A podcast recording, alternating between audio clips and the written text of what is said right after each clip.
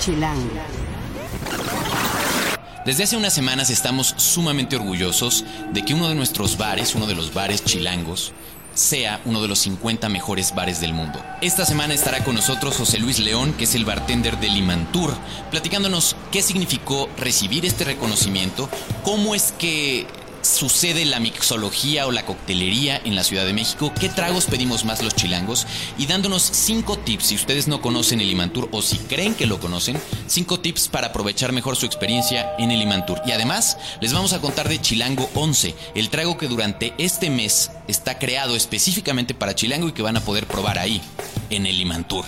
Además, la muestra en la Cineteca tres recomendaciones que no deben perderse si les gusta el buen cine y el Festival Ajusco, este sábado y domingo en el kilómetro 11. Estoy más en el podcast de Chilango. Chilango. Cine, conciertos, restaurantes, antros, bares, historias de ciudad, sexo, teatro, humor. Haz patria y escucha Chilango. Este podcast es presentado por Bacardi, Untamable since 1862. Chilangas y chilangos, bienvenidos al podcast de Chilango. Yo soy Juan Luis, me encuentran en arroba Juan Luis R. Pons y soy el editor de la revista Chilango y de chilango.com. Ustedes ya lo saben, encuentren cada martes un nuevo podcast en chilango.com diagonal podcast o encuéntrenos también en TuneIn y Mixcloud. Suscríbanse para que puedan recibir en automático todas las actualizaciones de los podcasts que vamos subiendo cada martes. También nos pueden encontrar en la tienda de iTunes y en la aplicación de podcast de Apple. Aunque de pronto es un poco difícil encontrarnos, busquen Chilango y nos van a hallar. Nuestras redes en Twitter, en Instagram y en Vine nos encuentran en arroba chilango.com. En Facebook estamos como Chilango Oficial, en YouTube en Chilango en Video y en Foursquare en chilango.com. Recuerden que la conversación aquí es en el hashtag podcast chilango. Y bueno, hoy estoy súper contento porque mm, gracias a Ale Leglis, que es nuestra editora ejecutiva en la revista, eh, tenemos a un gran personaje, un chilango que para nosotros es todo un orgullo. Eh, resulta que en esta ciudad habemos muchos a los que nos gustan los drinks, los cócteles. Eh, y cada vez hay más conocimiento y cada vez hay más popularidad y cada vez está intentándolo la gente hacer mejor. Y hay alguien que ha sido un precursor en esto y que este año además ha tenido un año espectacular porque su trabajo, la chamba de mucho tiempo, al final ha sido recompensada con un reconocimiento verdaderamente importante, como les decía al principio del podcast. Hoy tenemos con nosotros a José Luis León, que es el bartender de Limantur, uno de los 50 mejores bares del mundo. Eso dice la gente. José Luis, gracias por estar acá. Muchas gracias. Es un gusto de verdad que estés con nosotros. A José Luis dice que no tuitea mucho, pero lo pueden encontrar en arroba tragos de barrio. ¿Por qué no tuiteas mucho, José Luis? Pues porque no tengo mucho tiempo, entonces. Que ibas a decir eso. Muy bien. Oye, pues estamos muy contentos. La verdad es que mm, eh, vamos a empezar con eso. ¿Se puede hablar de mixología chilanga? Yo creo que. Yo creo que no. Yo creo que el, el tema del cóctel, más que la mixología, que la mixología es un mote ahí bastante. Este. fanfarrón y que a mí nosotros no nos gusta usar en Limantur. Este. Creo que sí es como un tema mucho más este. más global, ¿no? Creo que el tema de la coctelería. Lo interesante es que puedes tomarte un trago similar aquí en en Nueva York, en el DF, en Londres, en donde sea, ¿no? Creo que hay muy pocos ingredientes eh, como endémicos o locales que no vas a encontrar en otra parte del mundo, ¿no? De ahí en fuera yo creo que pues, tequila hay en donde, va, donde vayas, mezcal hay a donde vayas, ron donde, donde sea, ¿no? Entonces creo que es, es algo muy interesante porque es muy global, ¿no? Y muy, muy de todo el mundo. ¿Tú sientes que los chilangos realmente ya estamos pidiendo más cócteles? Yo creo que sí, digo, nosotros en Limantur lo vemos cuando abrimos era, era solamente como de cubas y palomas y todo eso, y ahorita la gente ya llega a pedirte tragos clásicos, old fashion, dry martinis, ¿no? Y ya lo piden cada vez como más especializado con una marca en particular o con un modo de hacerlo, ¿no? Entonces yo creo que sí, el, cada vez el chilango se está interesando más en tomar cócteles. Al final, eh, todo esto que me cuentas me recuerda mucho lo que está pasando también con los chefs. Eh, durante mucho tiempo a los chefs en la cocina, en la alta cocina, se les llamaba así y pedían que se les llamara así. Y después hay una tendencia en el que cada quien con cierta humildad y también con cierta moda piden que se les llame cocineros. ¿Será un poco lo que está pasando también en este mundo de la mixología? Sí, yo creo que es exactamente lo mismo. Yo creo que lo que pasó en la cocina, ¿no? De que, como dices, todo el mundo era chef, ¿no? Y, un estudiante salía de la escuela y era chef, ¿no? Y todo esto yo creo que se replica en el, en el bar, ¿no? Creo que al final del día es, y bueno, también va a pasar en el bar, que es como regresar al origen, ¿no? Al final del día el, el chef, el cocinero, el que pues, cocina y el bartender pues hace tragos, ¿no? O sea, el que lo hagas con más espumas o con menos espumas o todo este show, pues no te, no te quita ni te pone más mérito. Solo es una manera diferente de hacerlo. Al final, pues nuestra chamba más que hacer tragos es atender gente, ¿no? Y lo mismo para los, para los cocineros, ¿no? De repente ellos, como están en la parte de la cocina que no se ve, ¿no? Y que casi nadie los, los nota de repente, es como que se protegen de ahí, pero al final del día el cocinero, el mesero, el cantinero, el bartender, pues todos trabajamos para atender gente, no para, para hacer tragos o todo esto. Tres años y medio de que abrieron entonces el Imantur. Y un buen día, este año, reciben la noticia de que la revista Drinks International, que eh, para los que están muy familiarizados con el mundo gourmet, por ejemplo, sería quizá el equivalente a Restaurant, que certifica los premios de San Pellegrino, los 100 lugares, los 50 lugares de la famosa lista San Pellegrino. Esto me imagino que es un poco el equivalente, ¿no? Una revista que certifica a los mejores bares del mundo. Y por primera vez, si es que no recuerdo mal, un eh, bar mexicano aparece en esta lista. Eh, ya, había, ya hay un bar mexicano, de hecho en esta, en esta edición de la, de la revista hay dos bares mexicanos, uno que es La Capilla, que está en Tequila, Jalisco, y Limantur, ¿no? Pero Limantur es el primer bar chilango que, que aparece. ¿Y la capilla apareció antes? La capilla lleva tres años, de hecho el, hace dos años estuvo en el lugar 20, luego bajó al 37 y ahorita creo que fue el 46. Ok, ¿y ustedes entraron o debutaron en la lista en qué lugar? En el número 47. Muy bien. Sí, estuvo padre, nosotros con que no quedáramos en el 50 estábamos ya. Aún así, estar en el 50 es una muy buena posición. Sí, está. Cuéntame está cómo recibieron la noticia. Pues fue un jueves en la madrugada, yo estaba acostadito y, y me llegó un mail ahí que, que, habíamos sido seleccionados. Es muy curioso porque eh, como por mayo, junio, empiezan ya como a enviar los, los mails así de, fuiste seleccionado en la lista, ¿no? Acompáñanos en octubre en Londres para saber en qué número quedaste.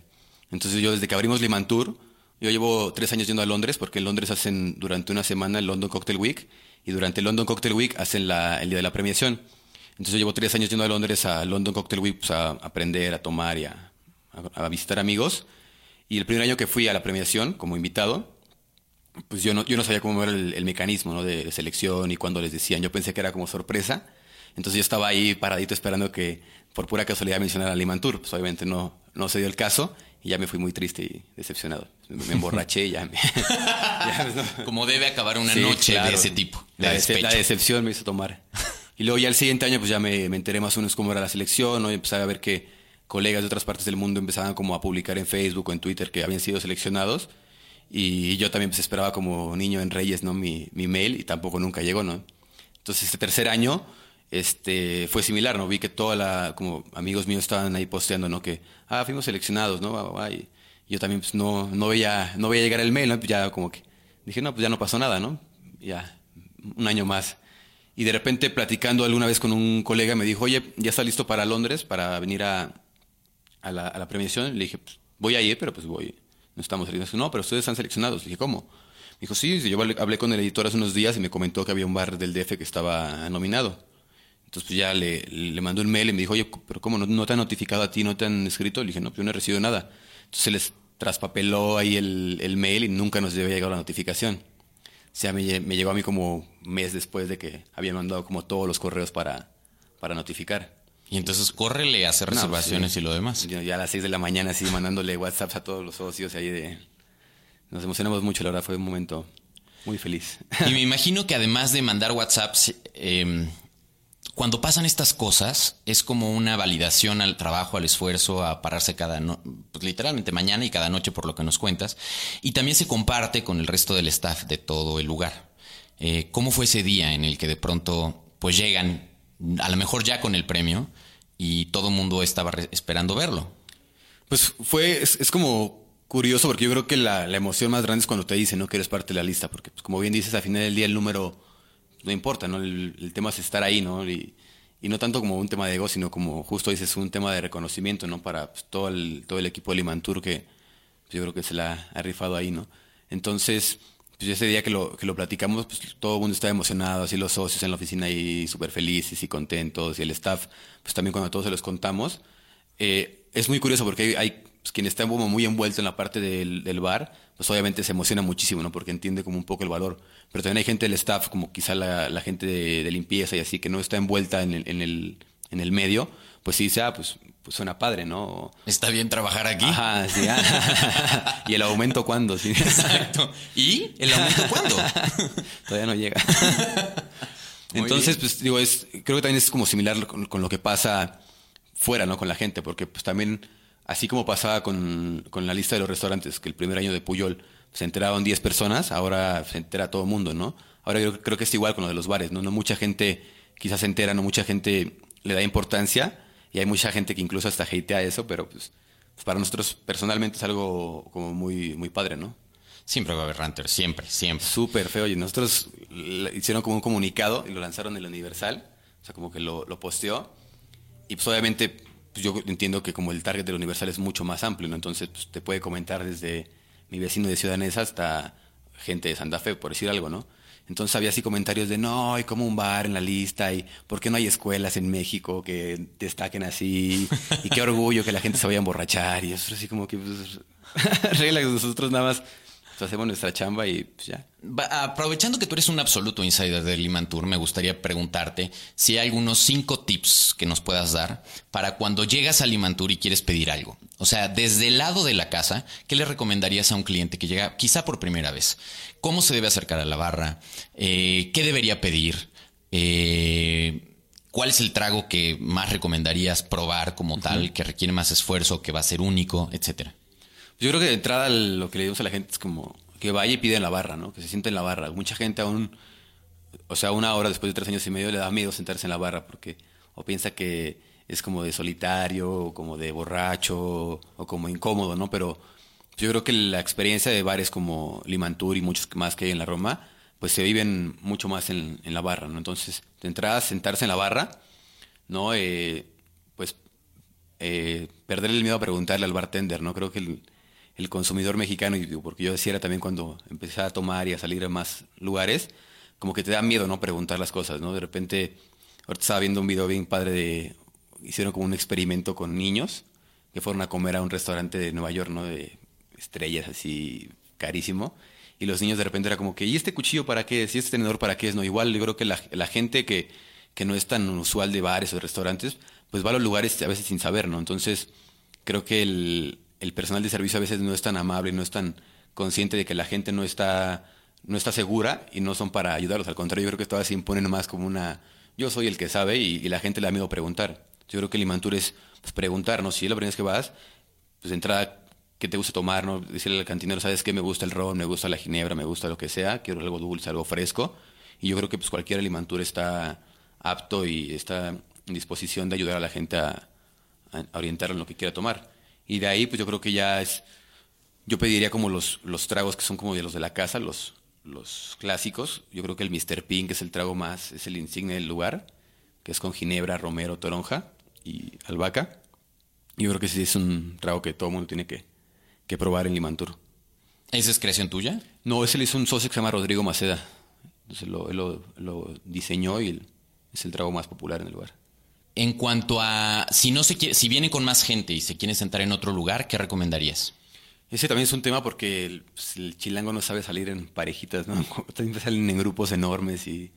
Entonces yo creo que ahí sí es como, pues, acercarse al mesero, ¿no? También yo creo que mucha de la lucha que hacemos en Limantur es, es con los meseros, ¿no? Porque pues queremos que justo la experiencia de la barra se lleve a la mesa, ¿no? En Limantur tenemos en realidad poquitos bancos, hay como 15, 16 lugares en barra y pues hay como 50 en, en- en la parte del piso, ¿no? Entonces, pues hay mucha más gente sentada fuera de la barra, ¿no? Entonces queremos que, la gente no, no solo llegue y vea la carta y pida como es usual en cualquier lugar, sino que el, mesero llegue y te recomiende, te platique, te oriente, te diga, te dé de probar, cualquier cosa, ¿no? Entonces creo que eso no pasa casi en, en ningún lugar, ¿no? Siempre es todo muy formal y muy, pido esto, me lo traes, me lo llevo, te vuelvo a traer otra cosa, ¿no? Creo que aquí tiene que ser mucho más, este, más ameno, más fluido, más, más personal. Si te sientas en la barra, sin ningún tipo de albur, porque aquí la gente de pronto pues, es tremenda, este, eh, ¿cómo es el asunto, por ejemplo, del ser? O sea, tú haces finalmente la petición de los tragos directo al bartender. Sí, sí, sí. Y el cobro es igual. Sí, igual, o sea, todo es con el bartender, ¿no?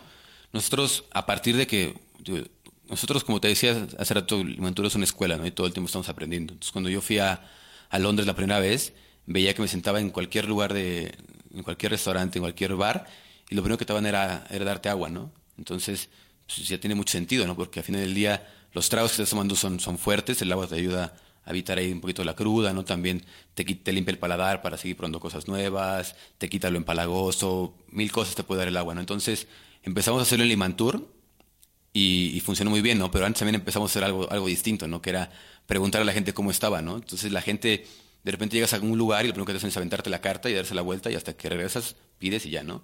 Entonces tenemos, tenemos un jefe que nos, ahí nos, nos con unas técnicas medio locas y, y, entendimos, ¿no? Como la idea de que la gente llega al, bar y a la barra y dice, señor, ¿cómo está? Buenas, buenas tardes, ¿no? Bienvenido.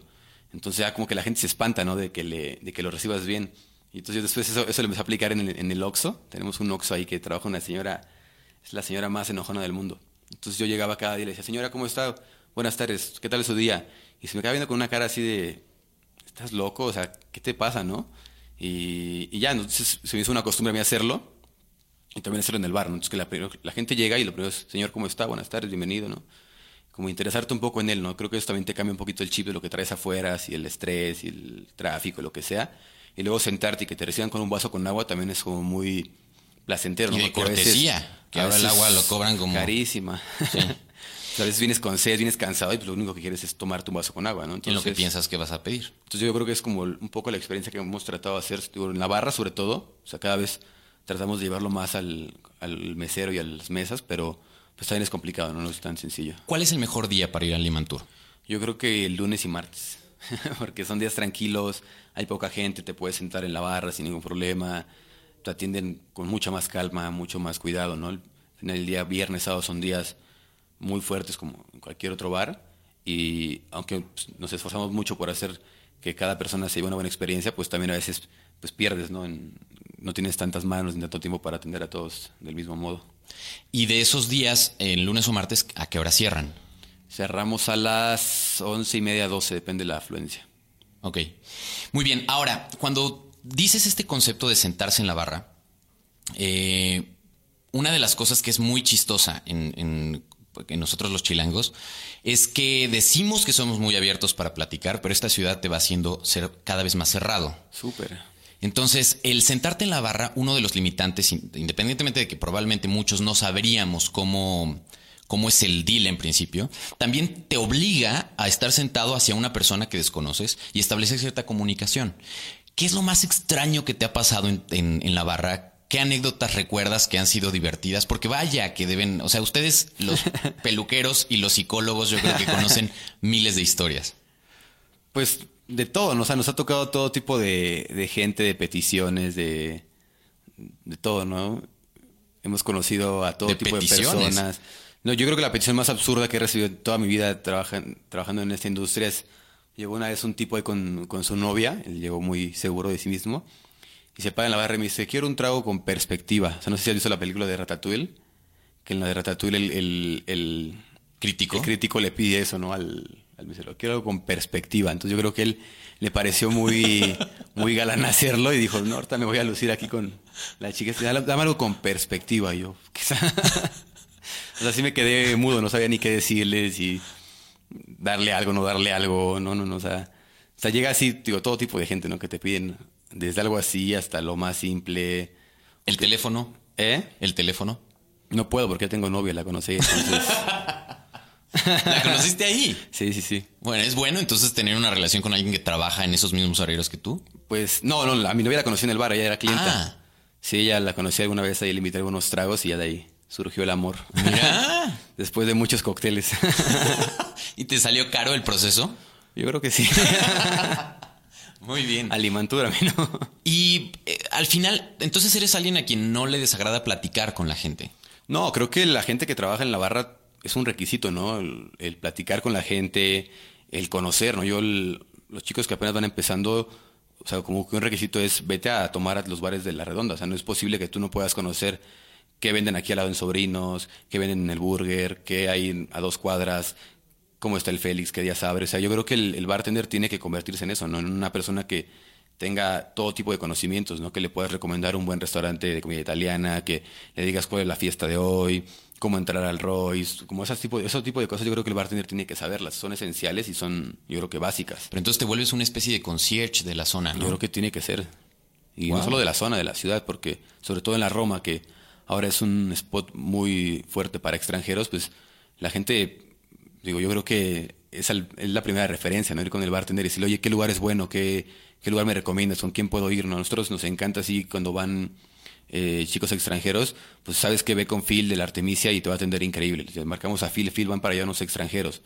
O sea, creo que es, es algo bien padre, sobre todo porque o sea, la gente que ha viajado, ¿no? Y cuando te pasa eso, pues te gustaría que, que contigo fuera igual. Entonces, cuando tú vas de viaje y si el bartender sabes que vete a este club que está buenísimo o este bar, pues este, te sientes muy bien, ¿no? Y te, aparte te facilita muchas cosas. Entonces, pues nosotros también por eso lo hacemos. Muy bien. Y de esos lugares, cuando alguien llega que no conoce la ciudad, eh, o ya sea que sí la conoce y ya ha venido otras veces, ¿cuál es tu mejor tip en la ciudad? ¿Cuál es tu lugar favorito?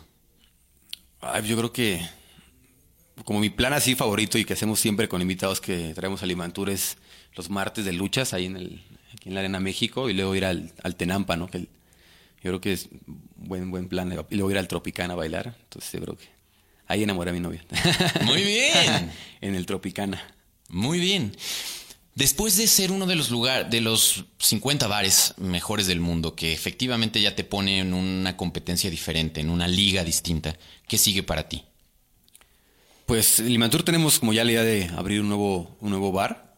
¿no? Yo creo que ya la idea es como llevar todo lo que aprendimos en Limantur, llevarlo a un nuevo lugar y, como transformarlo, ¿no? Y de repente hacerlo bien desde el principio, ¿no? Porque Limantur fue prueba y error, ¿no? De repente no sabíamos cómo hacer algo y pues la, cagábamos y era como que pues ahora así, ¿no? Y ahora sí. Ahora yo creo que este lugar tenemos la oportunidad de hacerlo muy bien desde el principio, pensarlo muy bien, cómo lo queremos hacer, qué queremos ofrecer, qué queremos dar, ¿no? Y pues yo creo que ese es el, plan para mí ahorita y para el, para Limantur. Y bueno, este mes, además, estamos de fiesta los dos, tanto Limantur como Chilango. Eh, ustedes saben que estamos en plena celebración de Chilango 11. Y una de las cosas que nos dio muchísimo gusto es que justo estaba, cuando estaba pasando lo del premio, nosotros estábamos platicando con ustedes a través de Ale para crear un trago y festejar eh, Chilango 11. Y resulta que, bueno, gracias a la visión de Ale, fue justamente en el Imantur y gracias a tu amabilidad. Así que chilangos y chilangas, eh, si ustedes quieren, además de conocer el Imantur, si es que no lo han conocido ya, eh, y quieren celebrar con nosotros el aniversario de Chilango, pueden ir porque durante noviembre el Imantur tiene en la carta un drink que creaste tú, un cóctel. Platícanos un poco de eso, platícanos de Chilango 11.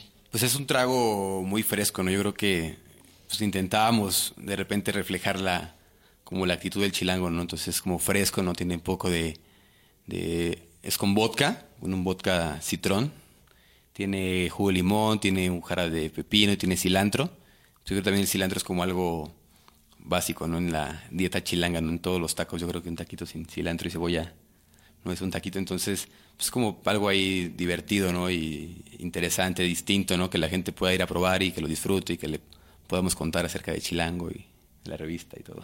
Buenísimo. Pues muchas, muchas, muchas gracias. muchas felicidades, José Luis. Eh, si ustedes quieren ver a José Luis preparando ese drink y lo quieren hacer en su casa, esta semana vamos a subir en Chilango en video, en YouTube, en nuestro canal de YouTube, eh, los pasos, el paso a paso con los ingredientes. Les va a enseñar cómo hacerlo en un video. Así que no se lo pierdan porque lo vamos a tener esta semana. Rafa ya está terminando la edición del mismo y ustedes pueden aprender un poco cómo se prepara Chilango 11. Y si no se quieren complicar y quieren probarlo como el maestro lo creó, entonces váyanse directo al Limantur. Muchas, muchas gracias. No, usted, muchas y esperamos que no sea la última vez. Ojalá no. Chilango. Esto es Tercera Llamada. Tercera Llamada. Comenzamos. Si pasa en la ciudad, está en Chilango.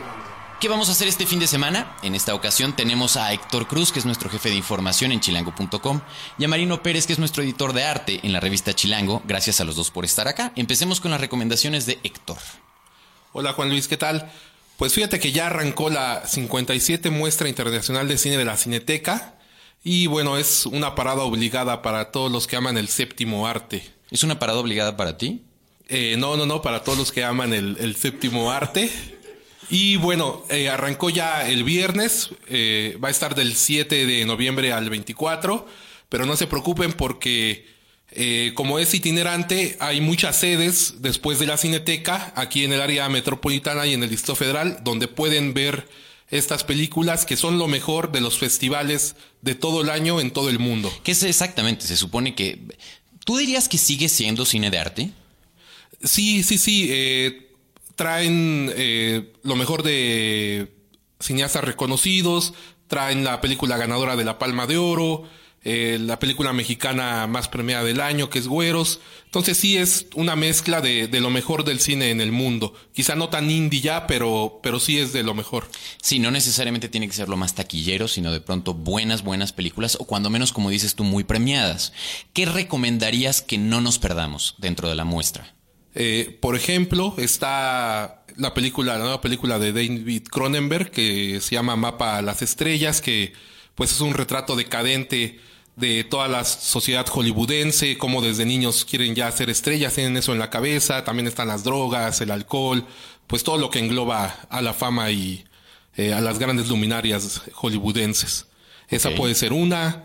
Otra puede ser, por ejemplo, regresa Godard, el francés, con una película que sorprende en 3D. ¿3D? Eh, en 3D, que por primera vez en la Cineteca se va a proyectar. Y se llama Dios al lenguaje eh, es un poco sobre una relación eh, amorosa que ya está decadente y que, bueno, suele pasar que ya, ya no están en la misma sintonía, en el mismo lenguaje. Y bueno, Godard lo retrata en este filme en 3D. De lo del cine nacional recomendaría, supongo, Güeros. Así es, Güeros, que eh, también fue premiada en San Sebastián, eh, del director Alonso Ruiz Palacios, y que, bueno, trata, eh, está situada en la huelga del 99, la huelga de la UNAM del 99, que muchos vivimos. Eh, yo acaba de entrar a la facultad, por cierto. Mira. Y bueno, es un, un, retrato de unos jóvenes que, un niño y un joven que buscan a una exestrella de rock que era el ídolo de su padre. ¿no? Su padre ya está muerto. Y que, bueno, es este, la apuesta mexicana para, para esta muestra. Buenísimo, entonces hay tres opciones. ¿Sigue habiendo esto, lo del abono de la, de la muestra? Sí, está lo del abono. Eh, si van a la cineteca, vayan ya cuanto antes para comprarlo porque se atasca, de verdad se atasca, sobre todo en las películas eh, de directores más, más reconocidos. Eh, aunque hay muchas funciones, la verdad siempre está muy lleno, o si no, esperen eh, a que esté en otras salas.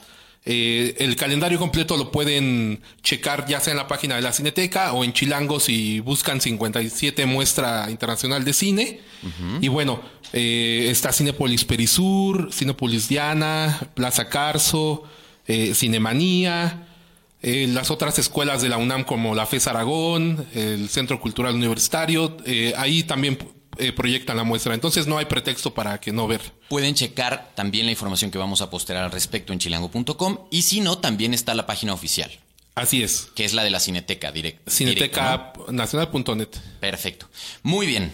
Y ahora, Marino, cuéntanos tú. Tú nos vas a hablar de música. Sí, mi recomendación para este fin de semana es el Festival Ajusco, que va a estar el sábado 15 y domingo 16 y que es una gran opción porque es en el kilómetro 11 de la carretera Picacho-Ajusco y es un festival donde hay muchísimas bandas, es, es, independiente y realmente es de estos festivales que uno de los organizadores es Mark Monster que toca en la agrupación Cariño y este es, la verdad es, lleva varios años haciendo este esfuerzo y es un festival en el que realmente las bandas van para tocar y para apoyar realmente al talento local, que de hecho es el hashtag que están este, manejando ellos. Y el, ¿Qué es cuál? Apoya al talento local. Okay. Pues, y este, la entrada cuesta, ahorita está en preventa, cuesta 200 y ese día cuesta 250. La preventa la pueden conseguir ya sea en kichink.com a través de digital o si quieren ir a comprar el boleto y son más old school pueden ir a la Rebel Shop en la Condesa que está en Insurgente Sur 363 ahí en la Condesa de 12 a 8 de la noche. Muy bien. Y además, bueno, tenemos que decir que una de las bandas que va a estar participando, pues es la tuya. Sí, la verdad es que va a haber varias bandas. Hay una ventaja en la que tenemos la, tengo la oportunidad de tocar con mi banda que se llama Chingadazo de Kung Fu, pero hay muchísimas bandas muy buenas. Están en cabeza el sábado, este, Los Abominables el, son los headliners y el domingo está Porter, está la Vanderbilt, está Ruby Tates, están las pipas de la paz. La verdad es que va a estar muy bueno. Es, se pone muy divertido. Es creo que la, el tercer año que lo organizan y es un festival que vale mucho la pena porque se hace sin apoyo de marcas y realmente es por puro amor al arte, porque a esa cosa creo que no le sacan ni un solo peso los organizadores por todas las ocasiones que yo he ido. Muy bien. ¿Y a qué hora vale la pena llegar entonces? Pues eh, la verdad es que empieza desde las 12 y es a morir. Entonces, o sea, te puedes quedar a acampar el sábado para domingo y pues depende de qué tan aguantador seas, pero sí vale la pena irte a echar ahí todo el fin de semana. Si no sea el, el, sábado, al, menos el domingo, es cuando toco yo, estaría increíble que ¿A la qué hora van a tocar? Todavía no definen los horarios, pero hay una ventaja que como es puente el lunes, entonces todo el mundo puede divertirse y reventarse bastante bien el domingo, que era de las cosas que a todos como bandas nos preocupaba. Muy bien. Eh, pueden checar entonces el cartel y los horarios ya cuando se anuncien. festivalajusco.com, ahí este, en sus redes sociales, también en festivalajusco.com. Eh, también en, en Facebook lo pueden checar en facebook.com diagonal Festival Ajusco MX. En Twitter pueden seguirlos en Festival Ajusco y en la página www.festivalajusco.com. Y nuevamente los boletos si los quieren comprar están en kichink.com, que si no la conocen es una plataforma que deberían conocer, que está bastante interesante. Muy bien, y nos vamos a despedir justo con un poquito, una de las, una, probadita de lo que van a escuchar buenísimo escuchar algo de los abominables diamantes, que creo que va a estar bastante divertido verlos ahí en el escenario. Pues ya está. En la producción estuvo Rafa Med Rivera, en el diseño de audio Omar Morales, hagan patria y escuchen Chilango.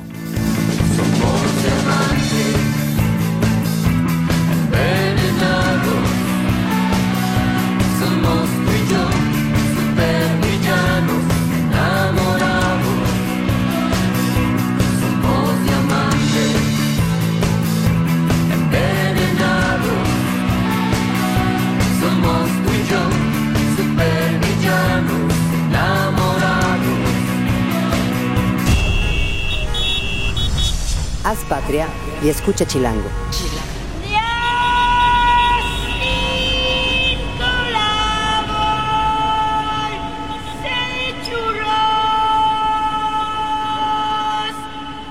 Derechos reservados, Grupo Expansión 2014.